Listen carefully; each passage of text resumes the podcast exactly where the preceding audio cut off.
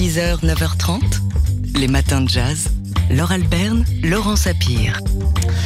On a appris hier la disparition euh, du journaliste euh, Philippe Karl, qui était quelqu'un euh, qu'on a connu parce qu'on l'a lu, parce qu'on l'a écouté et parce qu'on a aussi bah, une Bible dans notre, dans notre bibliothèque d'amateurs de jazz. C'est un dictionnaire du jazz qu'il a co-signé. Et puis on avait surtout la lecture régulière de Jazz Magazine, dont Philippe, Philippe Karl a été le rédacteur en chef euh, de 1971 jusqu'au milieu des, années 2000. C'est vrai que sa malice, son érudition, euh, son humanité nous ont vraiment marqué. Moi, me concernant, en tout cas, il a été mon premier contact euh, professionnel extérieur à TSF lorsqu'on a commencé à parler de, de notes bleues à la radio. Il aussi, bah, il y avait aussi toute l'aura autour de son livre culte Free Jazz Black, Power, qu'il avait signé en 1971 aux côtés de Jean-Louis Comolli qui nous a quitté lui aussi en mai dernier. Et qui était un, ami qu'il avait rencontré euh, en Algérie où il était né lorsqu'il faisait ses études de médecine. Mais revenons-en au dictionnaire du jazz, cet, cet ouvrage euh, imposant en papier Bible qu'on a tous eu. Alors, il y avait le dictionnaire du jazz et le nouveau et oui, dictionnaire du jazz. Il y, a, eu deux éditions.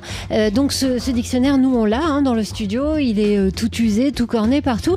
Et c'est un dictionnaire, évidemment, dont on sait, la plupart des gens se sont éloignés avec l'avènement, évidemment, des infos sur Internet. Euh, sauf que Wikipédia nous dit beaucoup, mais ne nous dit pas tout. C'est en substance ce que nous racontait Philippe Carl il y a quelques années. Voilà, c'était en novembre 2011 euh, et avec euh, d'ailleurs à ses côtés deux autres euh, contributeurs du dictionnaire du jazz, André Clerja et Stéphane Olivier. Beaucoup de gens nous disent oui, mais aujourd'hui un dictionnaire, qu'est-ce que ça veut dire? Il y a Wikipédia qui dit tout, mais c'est pas vrai. Parce que sur Internet, on trouve ou des discours publicitaires, promotionnels quasiment, ou alors on trouve rien comme description, comme description, description, tentative de décrire le jeu, le style Or ça, on a essayé et chaque fois, c'est justement la diversité des signatures. Par exemple, euh, les entrées qu'a signé euh, Stéphane, évidemment, on trouvera jamais ça sur Internet, à moins que Wikipédia, comme ça arrive parfois, on trouve des entrées complètes du dictionnaire qui sont piquées et repiquées sur euh, Wikipédia. J'en ai trouvé. En l'occurrence, j'ai eu la berlue, j'ai dit tiens, le dictionnaire a été réédité sur Wikipédia. Voilà, c'était aussi ça, Philippe Carl. C'était euh, un humour euh, pince sans rire.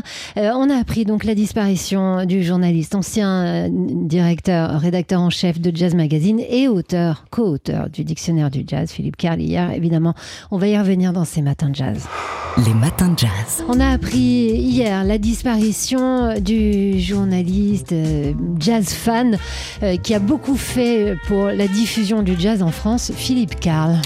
Euh, jazz fan et, surtout, euh, rédacteur en chef d'une revue jazz, hein, puisque Philippe euh, Karl a été le rédacteur chef de Jazz Magazine de 1971 jusqu'au milieu des années 2000. Il adorait il adorait Jimmy Giuffry et Ornette Coleman euh, et on peut dire qu'il nous a accompagnés à sa manière pendant, pendant des années à TSF, natif d'Algérie. Euh, Philippe Carl avait débuté à Jazz Magazine en 1964. C'est donc en 1971 qu'il avait remplacé Jean-Louis Ginibre et c'est la même année hein, qu'il avait donc co-signé avec Jean-Louis Comolli ce livre culte Free Jazz euh, Black Power et puis aussi cette véritable Bible dont il était l'un des contributeurs, le dictionnaire du jazz.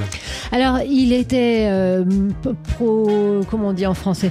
Il, a diffusé le jazz, il a été l'une des, grandes voix du jazz en France, mais avant tout, il a été journaliste et on va écouter Frédéric Goati qui a travaillé avec lui euh, pendant euh, deux décennies à peu près à Jazz Magazine euh, parler de ce que c'était que travailler avec Philippe Karl. Euh, qu'il a abordé bah, d'abord comme euh, l'auteur de cet ouvrage culte, Free Jazz Black Power. Philippe Carr lui-même ne m'a jamais dit il faut que tu lises ce livre que j'ai écrit. Non, évidemment, c'est venu naturellement, mais il n'y avait, y avait pas une histoire d'aura parce que je pense que ça aurait gêné Philippe si euh, j'étais arrivé comme une espèce de fan. ça l'aurait même franchement embarrassé, je crois. Non, moi j'avais simplement envie d'apprendre et quelque chose, des choses, comment on fait un magazine, comment on interviewe un musicien, comment on écrit une chronique de disque, euh, le plus simplement, le plus dignement possible. Et croyez-moi, avec Philippe, j'ai travaillé presque 20 ans au jour le jour, quotidiennement avec lui. euh, ça vaut en ce qui me concerne, toutes les meilleures écoles euh, de journalisme qui soient. Frédéric Goati, donc, euh, qui a succédé euh, à Philippe Carl à Jazz Magazine, qu'on écoutait ici. On entendra euh, dans ces matins jazz la voix de Philippe Carl. Les matins de jazz. On a appris hier la disparition de Philippe Carl, qui est une voix qu'on a beaucoup entendue au micro de TSF Jazz. Elle nous a accompagnés depuis euh, le début de cette radio. On est donc particulièrement peiné d'apprendre aujourd'hui cette disparition. On l'a entendu au micro de TSF Jazz et pas seulement, puisqu'il a été euh, l'une des voix du jazz à la radio française. Il en a aussi été l'une des plumes importantes, rédacteur en chef de Jazz Magazine euh, dès le début des années 70, du dictionnaire du jazz et du nouveau dictionnaire du jazz, ainsi que d'un ouvrage qui a marqué euh, la littérature de la note bleue, euh, Free Jazz Black Power, co-signé avec son ami Jean-Louis Comolli, rencontré euh, en Algérie où, Philippe Carl était né en, en 1941. Philippe Carl donc qui était âgé de 82 ans.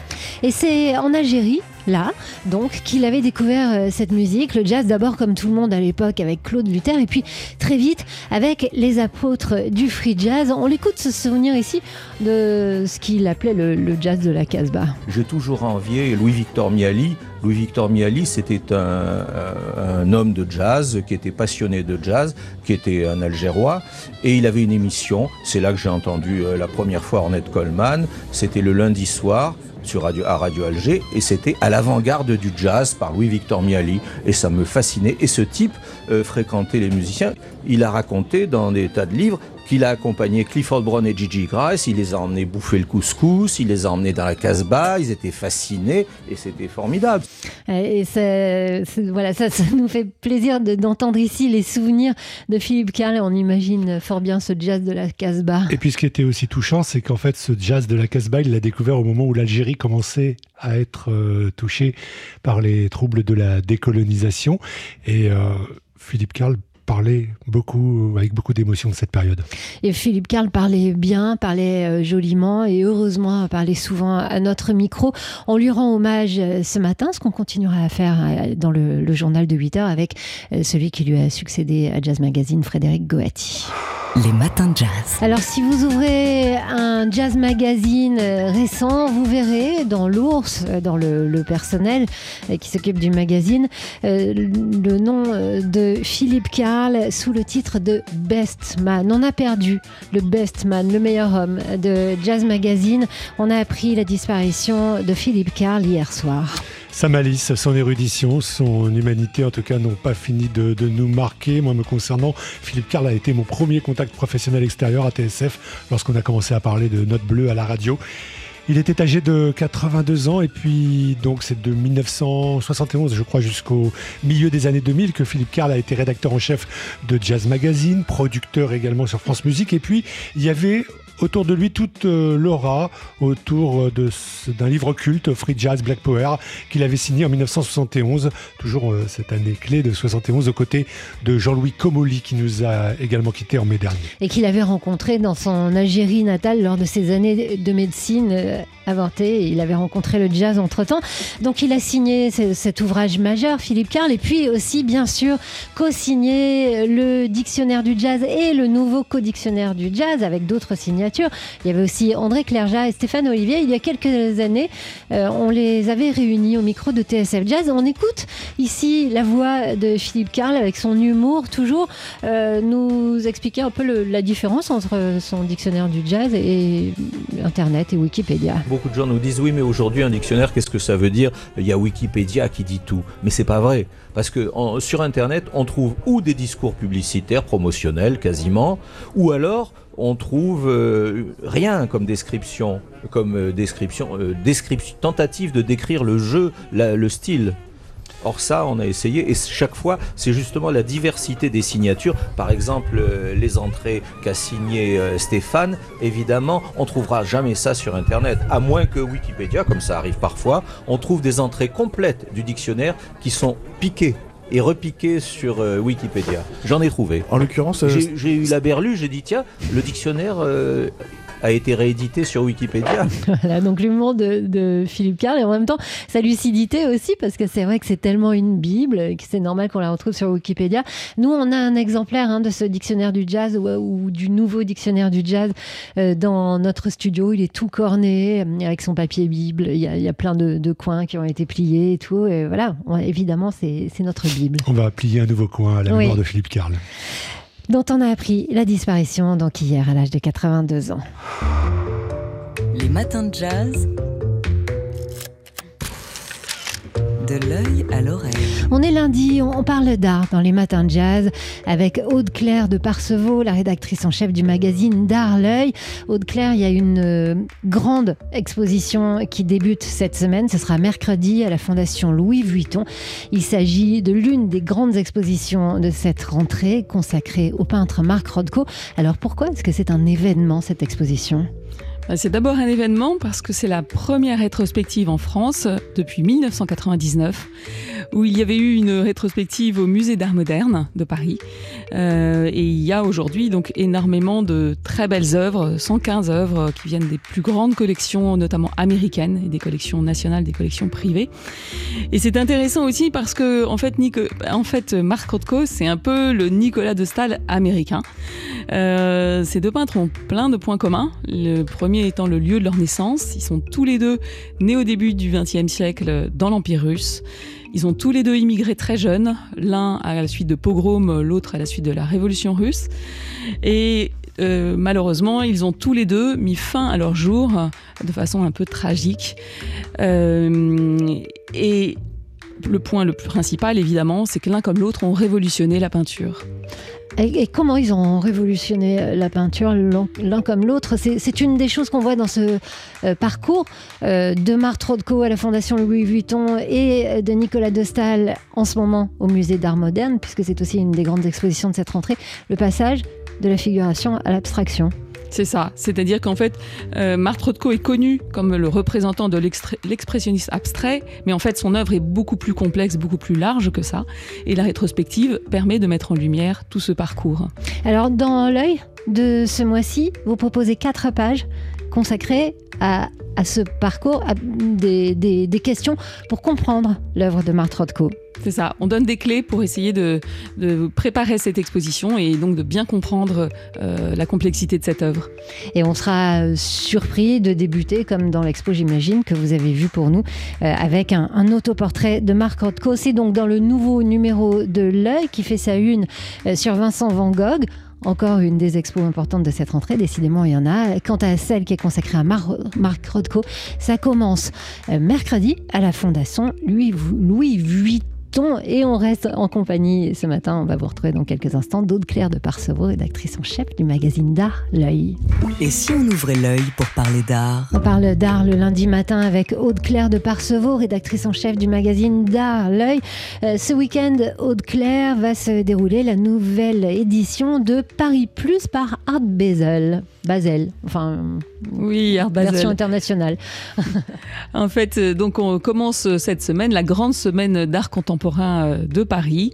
Donc effectivement, avec le point d'orgue le week-end prochain à Paris Plus par Art Basel, qui est donc au Grand Palais éphémère pour la deuxième année et qui s'annonce très bien pour la place de Paris, euh, avec l'arrivée de grandes enseignes internationales à Paris, avec encore plus de marchands étrangers et avec de nombreux chefs-d'œuvre, euh, dont certains dépassent le, le million d'euros.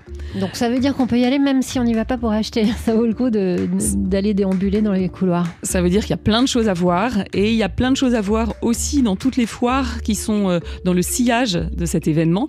Euh, un petit peu partout dans Paris, euh, il y a beaucoup d'événements qu'on appelle les événements off, mais qui ont une, euh, vraiment une, beaucoup d'intérêt. Parmi eux, alors ça dépend un petit peu ce que vous aimez, mais il y a tout le côté international avec Asianao qui est un, un- un salon euh, assez implanté, hein, qui est à la, Monnaie de Paris pour tout ce qui est autour de l'art contemporain asiatique. On peut citer aussi Aka au carreau du temple. Là, c'est si vous aimez l'art contemporain africain ou si vous voulez le, découvrir. Euh, et puis, il y a beaucoup d'autres euh, foires plus ou moins grandes. Vous avez Art Shopping euh, au Carrousel du Louvre. On peut citer aussi Réalité Nouvelle, qui est une émanation d'une association d'artistes qui ne veulent pas passer par des galeries. Ça, c'est à l'espace commune au réfectoire des Cordeliers dans le 6e. Euh, et puis, pour l'aspect international, vous avez aussi l'incontournable Paris International avec plus de 62 galeries d'une vingtaine de pays. Alors, le, donc le- l'ex-FIAC Paris plus Art Basel, c'est au Grand Palais éphémère. C'est ça. Et le reste, eh bien, c'est dans divers lieux euh, de, de Paris. Et on en aura le détail dans le dernier numéro de l'œil que vous avez la chance de diriger, Aude-Claire de Parcevaux. Merci. Merci Laure. Et si on ouvrait l'œil pour parler d'art?